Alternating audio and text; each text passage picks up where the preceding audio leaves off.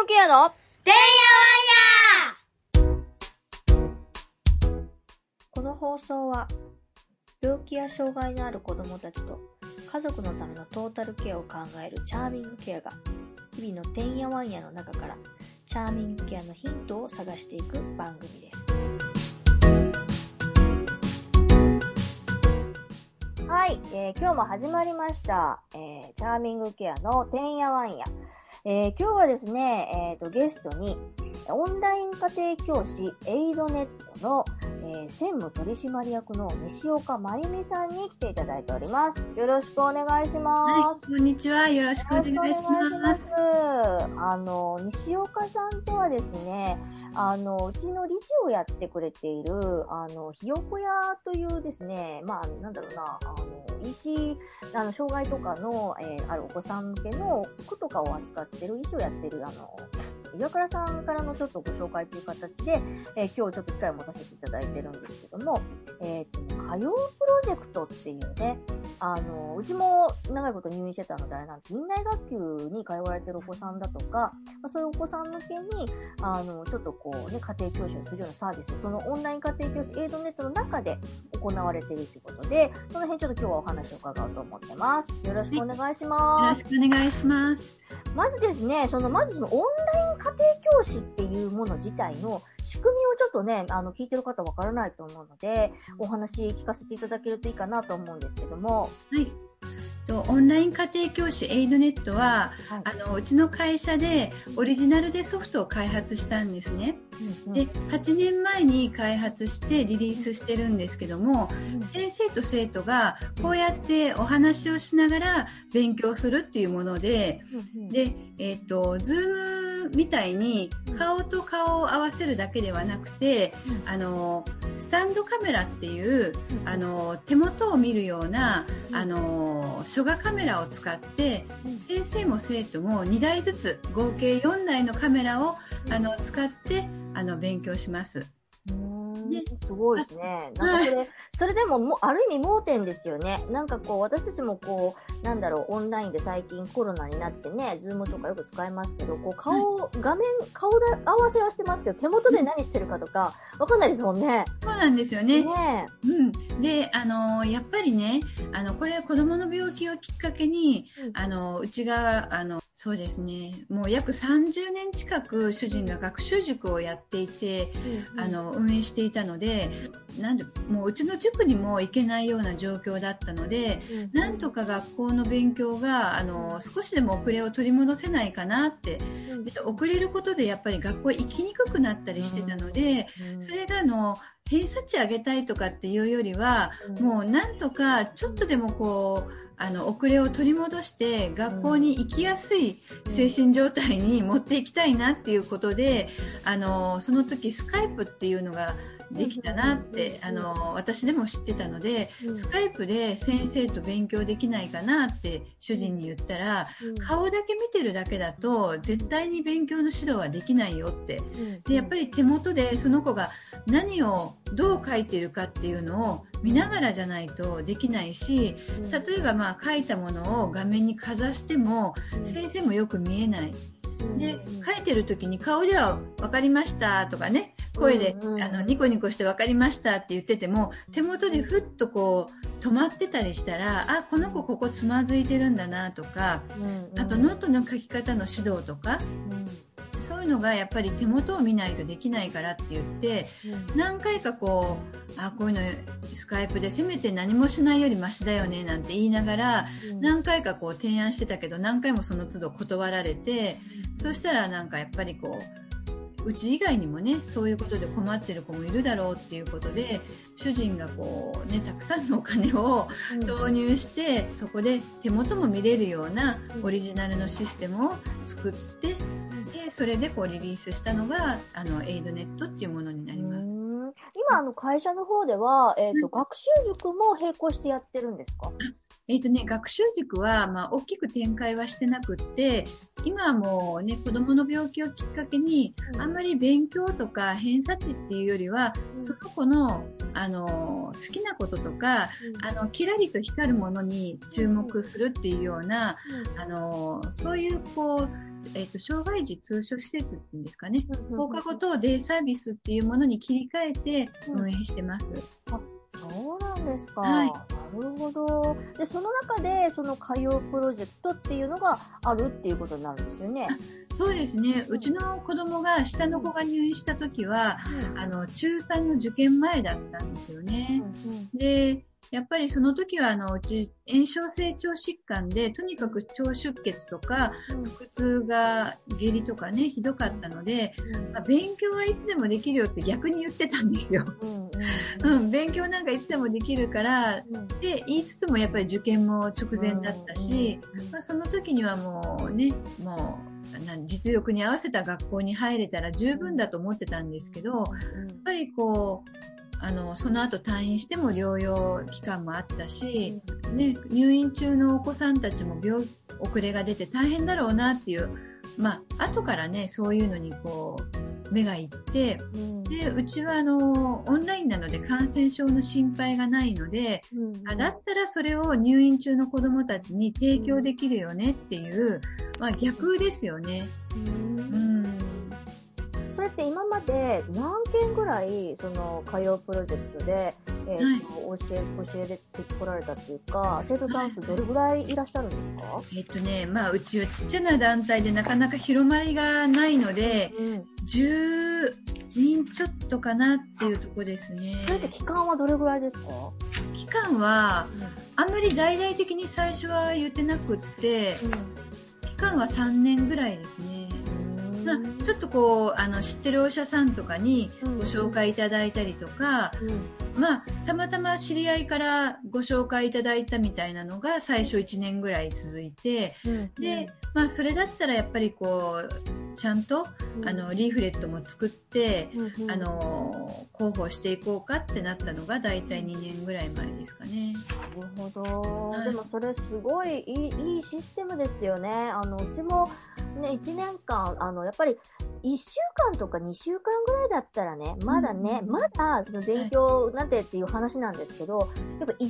単位になってくると、やっぱりね、あの、うちは小学校2年生でしたけど、2年生でもやっぱだいぶ遅れましたね。で、2年生でちょうど掛け算とかね、割り算が入ってくるんですよ。ではい結局そこができないと、それを次に進めないみたいな話なので、はい。うん、でそのふわっとやは一応院内学級でもやってくれるのであのふわっとした勉強にはなるんです。だけど、なんだろうそのその間その学校も止まってるわけじゃないので普通の通常のね、はい。通常級の。ね。その子たちは毎日毎日、もう同じことを繰り返し繰り返しこう掛け算なり割り算なりやってるわけじゃないですか。そこから考えるともう圧倒的に勉強量が足りてないわけで、それやっぱりふわっとやってたら、やっぱ身につきづらいですよね。だからその3年生に戻って、もう体力がやっぱあの落ちちゃってたので、3年生、まあ、薬飲みながらっていうのもあったのでね、3年生1年間っていうのは、実質ね、やっぱり2年間ぐらい勉強すっごい遅れてるっていう状況で、うん、すごい苦労しました、うちも。うん。うん、でやっぱりそういうあのシステムだとかその情報が入ってこないので病院にいると、うん、オンラインで家庭教師をしようなんていう考え方はまずなかったですし、あのなんだろうあのなんかベネッセとかなんかいろいろあるじゃないですか。はいはい。あのなんかこう通信の、うん。はいはい。なんかただ書くだけみたいな、うん。ああいうのは結構皆さんやってらっしゃる方いらっしゃいましたけど、はいあれって割と自発的にやらないと、ねえ、そうです。もう溜まっちゃう一方変ですわっちゃう一方です。はい。もういっぱい何冊も溜まっちゃったからもうやめようみたいな人多いですよ、本当に。そうですよね。うちもそうでしたよ、ちっちゃい時ね。うんはい。そうですよね。学校の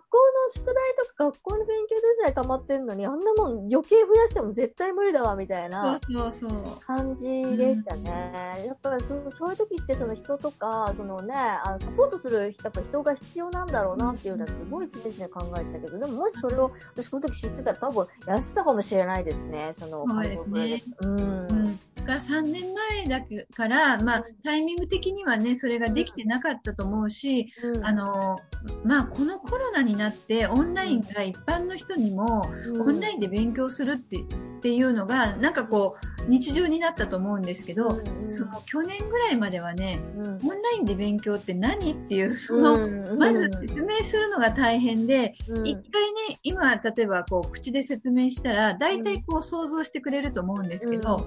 まあ、想像もしてもらうことが難しくって、で、リーフレットをお送りするんですけど、まずやってみないとなんだかよくわかんないっていうところで、あの、うちは一般の生徒さん、うん。あの、無料体験レッスンっていうのをするんです。うん。で、まあ、その前に、あの、まあ、パソコンの、うん。あの、回線速度とか、うんあの、こんな感じで勉強しますっていう説明する会があって、うんその次が無料体験レッスン。うん。で、あの、うちのシステムが気に入ってくれたら、うん。あの、先生はいくらでも変えることができるので、うん。まず先生との相性はさておきで、この、こんな感じで勉強していくんですけど、どうですかっていう形で、うん。で、えっ、と、気に入っていただいたら入会ってなるんですよね。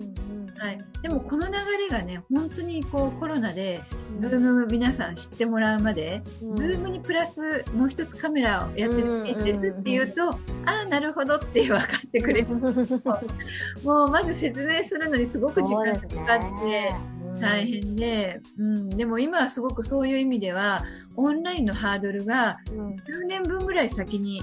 行ったんじゃないかっていうぐらいは、あの、下がりましたね。うん、そうですね。なんか今、あの、出てきて、その、院内学級っていうところもそうですけど、あの、例えばその、引きこもりの子だとか、あのね、さっきちょっと打ち合わせちらっと話してたんですけど、私うん。結構最近思うのが、その、病気とか障害の当事者もそうなんですけど、その周りのその兄弟さんっていうのはい。も、割とちょっと、あの、メンタルをちょっとやられちゃってる子とか結構いるんですよね。学ね。校通ってないとか、うんなんか、病気の子が結局学校行ってないから私も行かないでいいんじゃないかみたいな感じになっちゃって、行かない子とかも結構いるんですよね。ねお母さん占領できて羨ましいみたいなね、うんうんあの、もしかしてそのお子さん自身も気がついてないような、うんあの、影響ってありますよね。あると思いますね。うんだからそういうのにうまいことこう活用ね、できたらいいのになっていうふうにすごい思います。で、特にそのオンラインで今先ほど言ってたみたいにその今回わーっとこうオンライン広がってますけど、そのそもそものそもそものその立ち上がりっていうところがその病気とか障害のある、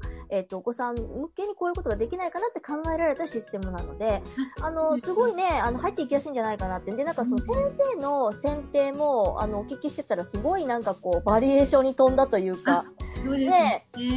はい。もう先生も、あの、うち、あの、何も広報しなくても、うん。すごく応募してきてくださって、すっごくそれがありがたいんですけども、それがね、なんかこう、あの、コロナの時なんか特に、うん。もう一日すごい数が応募があって、みんなまあアルバイトができないとかで、応募してくださ、して、来てくださるのか、あんまりまあ正直言って、あの、教えるのが好きとか、得意じゃない人も応募してきてくれるんじゃないかなって思ってたんですけど、あの、必ず一人一人面接をして、あ、の、うちの理念教官とか、まあ、面接させていただいて、あとはこう、模擬レッスンっていう、うちのスタッフ向けに実際の授業をしてもらって、そうやってこう、いくつかハードルを超えて来てくれた先生だけを登録させてもらってるんです。でもすごくやっぱりこう、あの、教育熱心で、本当にこう、あの、1回の授業料って、まあ、数千円とかね、あるんですけども、その前に、その生徒さんのために、あの、予習してくれたりとか、その生徒のための、あの、わかりやすい資料を作ってくれたりとか、なんかね、これ、本当にこのレッスン料だけでいいのかなと思うような、はい。で、必ずあの、授業が終わったら、うん。一人一人、その一回ずつの、あの、授業に対してレッスンレポートっていうのを提出するんです。それがないと、こっちはあの、お支払いしないっていう約束になってて、で、今日はこんな勉強しました。何ページの、テキスト何ページ。で、うん。何々。で、項目があって、宿題はこうですよって。で、生徒さんへの一言っていうのを書いて、まあ、うん。今日よく頑張りましたねとか、あとちょっとここ宿題忘れてたので次は忘れないようにねとか、まあ、あと不登校のお子さんとかは、そういうプレッシャーすらしんどいことがあるので、あの、できるだけでいいよとか、